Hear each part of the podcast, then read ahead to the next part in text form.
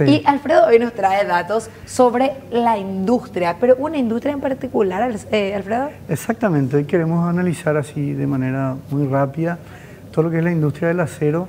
La industria del acero es una de las industrias más importantes, eh, básicamente porque el acero está presente en, todas nuestras vidas, digamos.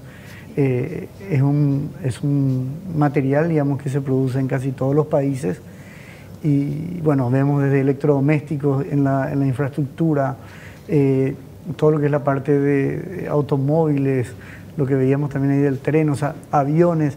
El acero es uno de los materiales más importantes que, que, traen tantos empleos en los países como también desarrollo económico. Y al estar ligado al sector de la construcción muy fuertemente es una de las variables que a nosotros siempre nos gusta seguir la pista porque el sector de la construcción siempre es una variable que suele anticipar, digamos, los ciclos económicos. Aquí vemos a la izquierda producción de acero y lidera ya otra vez China. Exactamente. Como muchos otros rubros. Eh, básicamente así rápido, entonces eh, la producción total en, en, todo el mundo, digamos, de lo que se tiene registrado en el año 2020, un año difícil por la, para la industria por la pandemia, eh, fue de 1.876 millones de toneladas. De esas, 1.065 millones produce China y vemos que hay una enorme diferencia con el segundo país que es India y básicamente bueno, el 56% de la producción mundial lo tiene hoy China. Y, esto es muy importante para ver lo que hoy está pasando con el acero. Eh, la siguiente, ¿cómo estuve? Lámina, está bien, está, vamos muy bien, vamos bien a ver, hasta ahora, hasta ahora bien, sí, porque estos, estos gráficos son más entendibles que las curvas. Son, las curvas son terribles. Terribles son las curvas. Bueno, acá, eh, acá, por ejemplo, tenemos la modalidad de producción. Esto es importante. ¿Cómo se produce el acero, Hay dos modalidades, básicamente, eh, y en el mundo un 73% es a través de, lo que se llaman los hornos, los hornos altos o de oxígeno, un poco lo que tenía también ACEPAR, digamos, en su producción de acero y un 26% del acero que se produce en el mundo es realizado a través del horno eléctrico. Hay, particulares muy distintos porque uno requiere el mineral de hierro, en cambio los hornos eléctricos tienen una capacidad de producir acero con 100% de chatarra. Eh, en cambio los hornos eh, tradicionales, digamos, creo que hasta un 30% se puede, se puede usar de chatarra y bueno, ahí eh, se requiere mucho de carbono, eh, caliza para, justamente purificar el material de hierro y de ese hierro producir eh, el acero. ¿no? Y ahí vemos, este gráfico me parece importante en la región porque vemos Paraguay produce 100% de su acero la industria nacional con hornos eléctricos, lo mismo Ecuador, Colombia, el promedio de América del Sur es un 31%, y, y creo que esto es interesante de la perspectiva de lo que también eh, tiene que ver después con el reciclaje o la recuperación de la chatarra. Eh, por otro lado, como hablábamos eh, en la producción del mineral de hierro, Australia es el, el primer productor eh, ahí dice fe, Gladys, fe, no de rezar, sino fe de la ya, la no era, no era mi, mi materia favorita. Estaba mirando. No, no, ya me reí, no por eso, no era mi materia favorita, pero de verdad entraba en el colegio a la clase de química, señora Alfredo Pereira. Yo a mí no me gustaba tampoco. No, a mí no, no era mi favorita.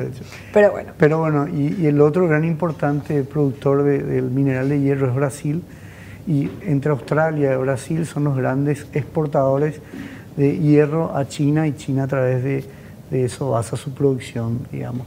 El otro es eh, eh, el mercado, como te decía, la recuperación de la chatarra y ahí vemos cómo Turquía importa 22,6 millones eh, de toneladas y prácticamente es el que lidera, digamos, en este sector.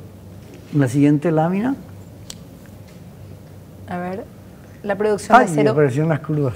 las curvas que tanto encantan y acá Alfredo. Es importante, nosotros habíamos visto en programas anteriores eh, la crisis energética que está pasando China por todo este tema de adaptarse también a, a, ser carbono neutral. Eso ha impactado fuertemente en su producción y todo además viene sumado toda la crisis inmobiliaria que está enfrentando China, que también viene con regulaciones por parte del gobierno y eso ha producido una caída a partir del mes de fuertemente de junio, como vemos. Y o sea, las barritas azules son la producción, mensual, en millones de toneladas. Y esta línea que tiene sus, picos y luego que abruptamente cae es la variación con respecto al año anterior. Exactamente, mes el mismo contra mes, mes, contra mes. Ok. Y, esto nos indica cómo verdaderamente el impacto ha sido fuerte y, de nuevo esto es un nuevo desajuste, digamos, en el mercado porque China prácticamente exporta unas 60 millones de toneladas al año.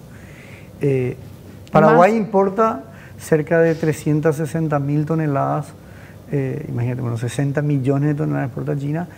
Eh, más desajustes significan que vamos a seguir con precios claro, altos. Claro, porque si, si, si vos te dejas de abastecer por China, significa que en otros lugares, que puede ser una oportunidad para América del Sur aumentar su producción, otros lugares como India van a aprovechar seguramente si es que, y, si es que China no se recupera, digamos, eh, o no se adapta fácilmente, pero toda adaptación o toda expansión en la industria requiere un cierto tiempo que no es rápido. Y, ahí tiene que ver ese desbalance entre la oferta y la demanda. Y por último.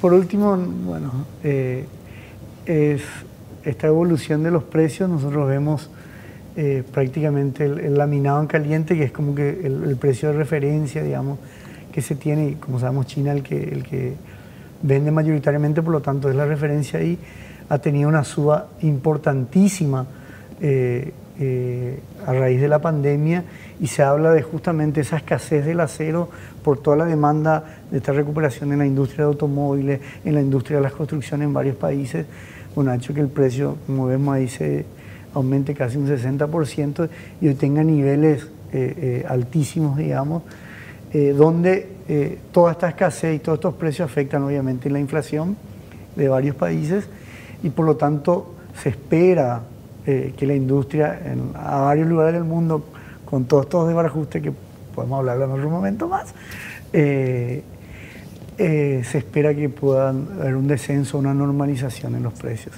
¿Cómo a mi señora de la casa me afecta? Que eh, esto que nos está contando Alfredo de lo que está ocurriendo con la industria del acero allá en China y en el mundo y nos afecta porque si estamos hablando de que vamos a seguir con inflación en varios países también nos incluye. Nosotros tenemos una producción nacional limitada, eh, eh, o sea, hay mucho más demanda, digamos, para, para, montones de materiales, digamos, como, como hablábamos del alambrón, alambre, perfiles que no se producen acá y obviamente al ser un material importado, eh, eh, eso tiene un costo importantísimo que muchas veces no es trasladado al consumidor final y muchas veces sí.